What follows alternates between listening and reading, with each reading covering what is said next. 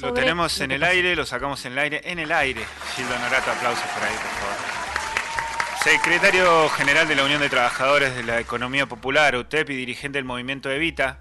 Eh, teníamos ganas de charlar con él en principio porque empezamos a buscar referentes para que nos traten de explicar un poco eh, con mayor profundidad y con, los pies más territorialmente hablando, ¿a qué se referí, a qué se refiere Cristina y qué, de qué estamos hablando cuando hablamos de organizaciones sociales, tercerización y demás cuestiones que están en el debate público esta semana? Así que, en principio, muy agradecido, Gildo, por contactar, porque, por, por que nos atiendas, así que muy buenos días, ¿cómo estás? Buenos días, un gusto escucharlos. Un placer. Eh, bueno, mira, entiendo que son deben ser días muy complejos de, explicar también, ¿no? Pero no son ni los primeros ni los últimos. Así que en principio queríamos charlar un poco para ver cuál es la, postura oficial frente a, estos comentarios de, de los propios que se han dado todos estos días. Bueno, la verdad es que no son nuevos estos planteos los hizo el gobierno de Macri, los hace Patricia Burrich, los hace Milei, los hacen muchos dirigentes del peronismo y la verdad es que en este caso a la vicepresidenta le caben las de la ley. Desconoce profundamente la economía popular, desconoce profundamente la realidad de los movimientos populares y con todo el cariño que yo le tengo, la verdad es que las descalificaciones, las agresiones y las formas despectivas en las cuales se ha referido a los movimientos populares, eh, me parece que hablan más de su manera de razonar que de, lo, de los que realmente recibimos esas ofensas. dicho esto, creo que discutir los planes sociales en la Argentina cuando hay 18 millones de pobres y cuando la economía popular se ha transformado en una alternativa productiva de trabajo, de ordenamiento comunitario y de búsqueda de la vida digna, evidentemente eh, hay una reducción. ¿Por qué? Porque los movimientos populares reflejamos en el espejo de la política el fracaso de las iniciativas vinculadas a la inversión social. Y me refiero puntualmente a un diagnóstico que eh, da cuenta de una realidad muy concreta. En el año 74, en el momento que muere Perón, había 7 millones de trabajadores de la órbita privada formalizados, con una población de 24 millones. Hoy tenemos menos de 6 millones y medio, con una población de 44 millones. ¿Qué pasó en el medio?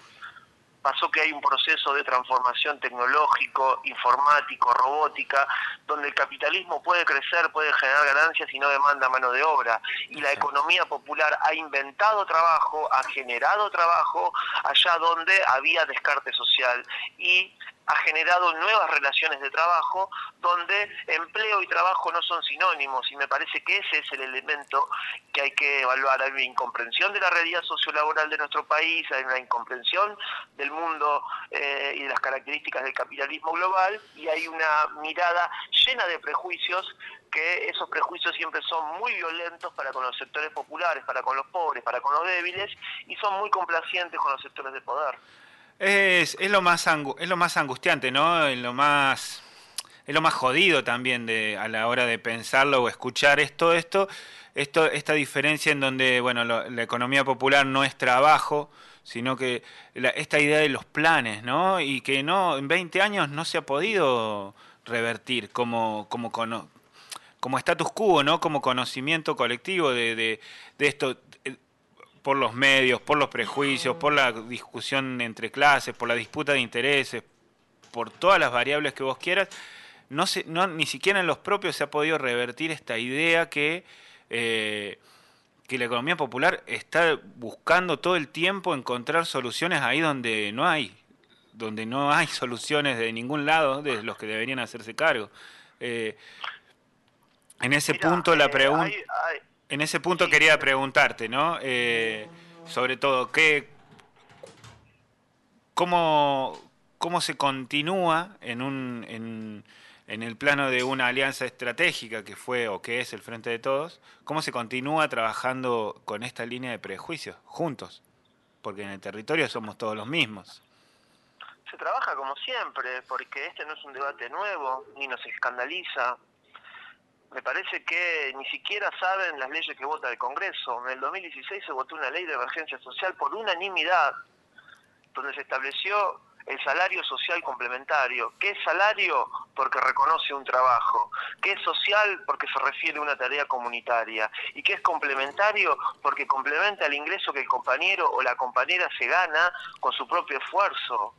Las compañeras de los espacios de primera infancia, las compañeras de los polos textiles, las compañeras y compañeros del reciclado urbano, tiene un ingreso a través de un salario social complementario o el plan del potencial trabajo, como se lo dice despectivamente, pero esos compañeros generan una productividad y ganan más. ¿Qué los vamos a llevar con los municipios para que para que barran la calle? Para que lo flexibilicen, para que haya fraude laboral, lo vamos a llevar, vamos a volver 20 años para atrás y le vamos a sacar el proyecto de vida que las compañeras y los compañeros han construido y que a la vez es comunitario y que a la vez le da más ingresos de lo que el Estado les ofrece. ¿Qué vamos a llevarlos a una obra social como la de IOMA en la provincia de Buenos Aires? ¿Para qué? Para que haya fraude laboral. Nosotros vamos a presentar un amparo preventivo en la justicia de la provincia de Buenos Aires, porque ese payaso de zurro no tiene ni idea, no conoce las leyes laborales, no conoce el programa Potencial Trabajo, no conoce qué es un salario social complementario, no conoce la productividad de la economía popular, no conoce el mundo eh, en el cual estamos viviendo, que no es el mismo de que el del siglo XX. Por favor, a veces hay que escuchar tantas pavadas, tantas pavadas y tantos prejuicios sobre los pobres y sobre todo sobre los pobres que se organizan. Tal cual. Que la economía popular plantea soluciones. Bueno, hablaste de la, eh, de, la organización y también del trabajo, ¿no? Hoy hay una mirada muy, muy particular y muy específica de la economía popular, la economía social, solidaria con respecto al futuro del trabajo. Eh, con respecto a eso, no queda otra, ¿no? Que un ingreso universal. No, el ingreso universal es una respuesta para un segmento de la pobreza. ¿Para qué segmento de la pobreza es el ingreso universal? Para el segmento social que provienen de familias con tres y cuatro generaciones de desocupados, que necesitan un acompañamiento comunitario e institucional porque no se pueden insertar en tareas sociales o en tareas socioproductivas. Mm. Para ese segmento sí un ingreso básico. Para el segmento de la economía popular, nosotros planteamos otras medidas. Un ingreso productivo. ¿Para qué? Para que el compañero pueda tener el monotributo productivo y poder facturar durante dos años sin cargo y de esa manera valorar reconocer y registrar su trabajo, reconstruyendo la relación fiscal. Necesitamos para ese segmento crédito no bancario, para que pueda ganar en escala productiva y para poder seguir, dignificando su trabajo y de esa manera el compañero reconstruya el vínculo financiero. Necesitamos circuitos de compra-venta para que esa producción se comercialice y pueda haber abastecimiento local en los pueblos de origen, para que pueda haber arraigo y que las familias no tengan que tener un éxodo interno alrededor de las grandes ciudades, para que podamos reconstruir el vínculo comercial y darle valor a la producción local. Es justo que en la Argentina el 80% de la verdura se produzca en el cinturón verde de la Plata. Es justo que en Córdoba tenga que consumir esa verdura. Es justo que los trabajadores del campo de Córdoba no puedan producir verdura y no tengan mercado. Es justo que el productor lechero de la Quiaca no tenga ningún tipo de defensa ante lo que se produce en General Rodríguez, provincia de Buenos Aires, la Serenísima. ¿Por qué no hay abastecimiento local? ¿Por qué no hay reserva de mercado? ¿Por qué no hay defensa de la producción, eh, del origen de la producción? Porque hay concentración económica y extranjerización de nuestro aparato productivo. La economía popular no discute planes, la economía popular discute el modelo de producción y desarrollo nacional, de forma digna, de forma federal y de forma en la cual los pueblos son protagonistas. La mm. verdad, discutir planes es una vergüenza cuando hay 18 millones de pobres y un, millón doscientos mil compañeros que cobran el potenciar trabajo. Es indigno que la dirigencia política no comprenda la gravedad de la situación, estigmatice, persigue, castiga, sí, desprecia la organización popular. Esa incomprensión también es, difícil de entender, es difícil de, sostener. ¿eh? ¿Sabes qué pensaba cuando, cuando te escuchaba hablar acerca de que durante muchos años dijimos de que la economía eh, popular, la economía social, tenía que dejar de convertirse en la ambulancia que anda ahí todo el tiempo levantando a, los caídos del sistema, ¿no? Eh, un poco escuchándote es, es esa la propuesta, hay que repensar todo el formato productivo nacional eh, para eso también necesitamos otro tipo de líderes y de dirigentes. Pero por supuesto, ese es el planteo de fondo y por eso se ataca a los movimientos populares, porque nosotros no somos representados por la dirigencia política. ¿Por qué? Porque el nuevo conflicto social en Latinoamérica no solamente es un problema de ingresos, además de los ingresos, es un problema de trabajo, que no es empleo, reitero, un problema de alimentación, un problema de salud, un problema de educación, un problema de violencia de género, de violencia institucional, de infraestructura social, de conectividad. Ese conflicto social se concentra en los barrios populares, por eso los movimientos populares, los movimientos sociales, tenemos tanto protagonismo en la escena pública, mm. no porque opinamos de la realidad, sino porque vivimos el conflicto social. Nuestro cuerpo lleva las heridas de la desigualdad en nuestro país.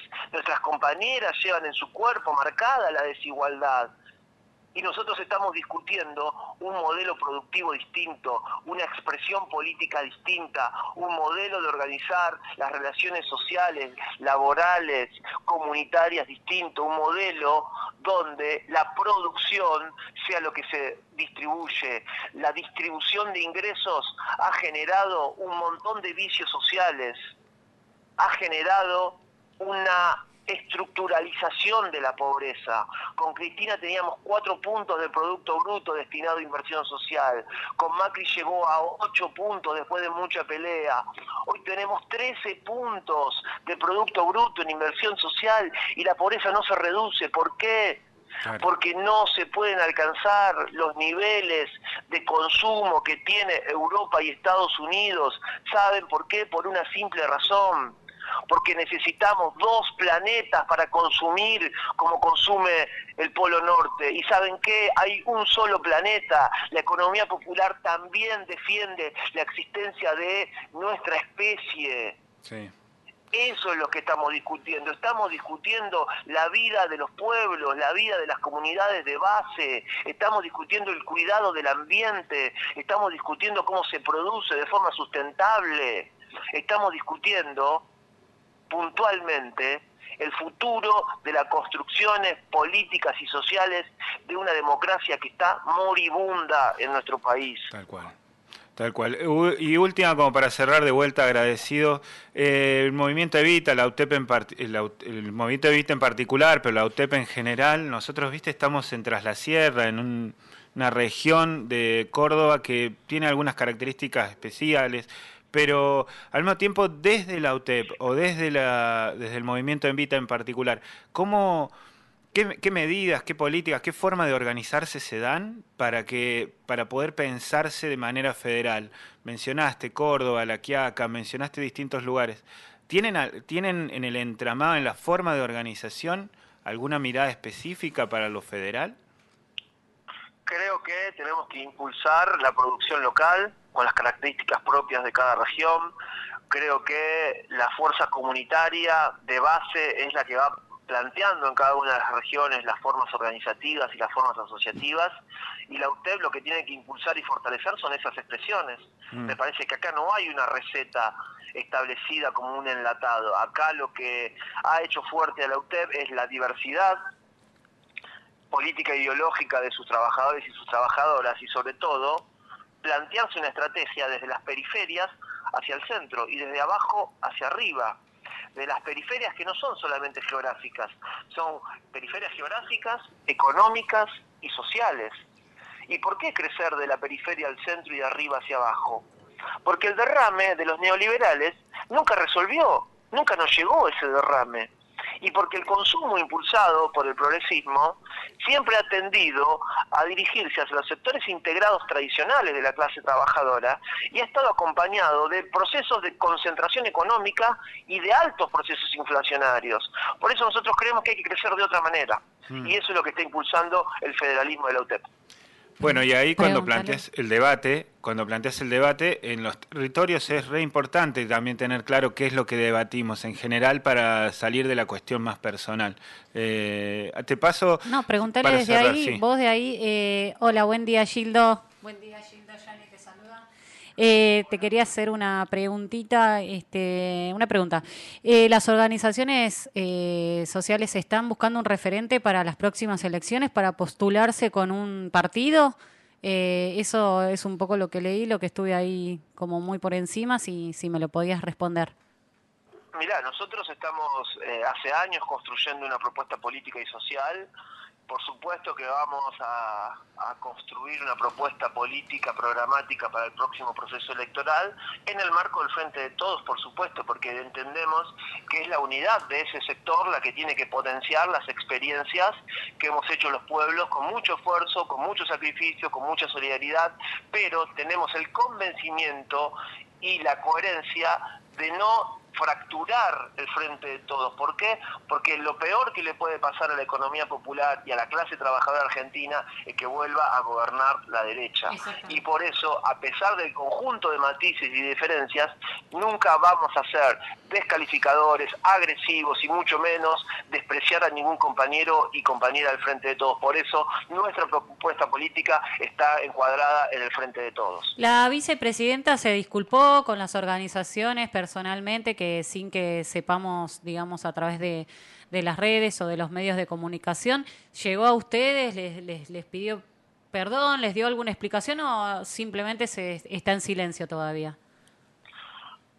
Bueno, eh, no lo he escuchado y ningún compañero o compañera ha recibido ningún mensaje de solidaridad, de reconocimiento de errores. Es más, hasta los diputados de los movimientos populares más cercanos a Cristina, como Fascioli, como Natalia Saracho eh, o dirigentes como Grabois y Dina Sánchez han sido muy críticos con, con la expresidenta. Esperemos que pueda reconocer su error y que pueda asesorarse mejor y nosotros, por supuesto, gustosos estamos de poder seguir trabajando por la unidad del movimiento nacional. Muchas, muchas, gracias. ¿eh? Estábamos hablando, muchas gracias, Gildo. Estábamos hablando con Gildo Honorato, referente del AUTEP, ¿no? del Movimiento Evita, también dirigente del Movimiento Evita, a propósito de la discusión que se está dando en torno a los dichos de los planes sí, planes no, trabajo, empleo, mundo que viene, etcétera, etcétera, etcétera.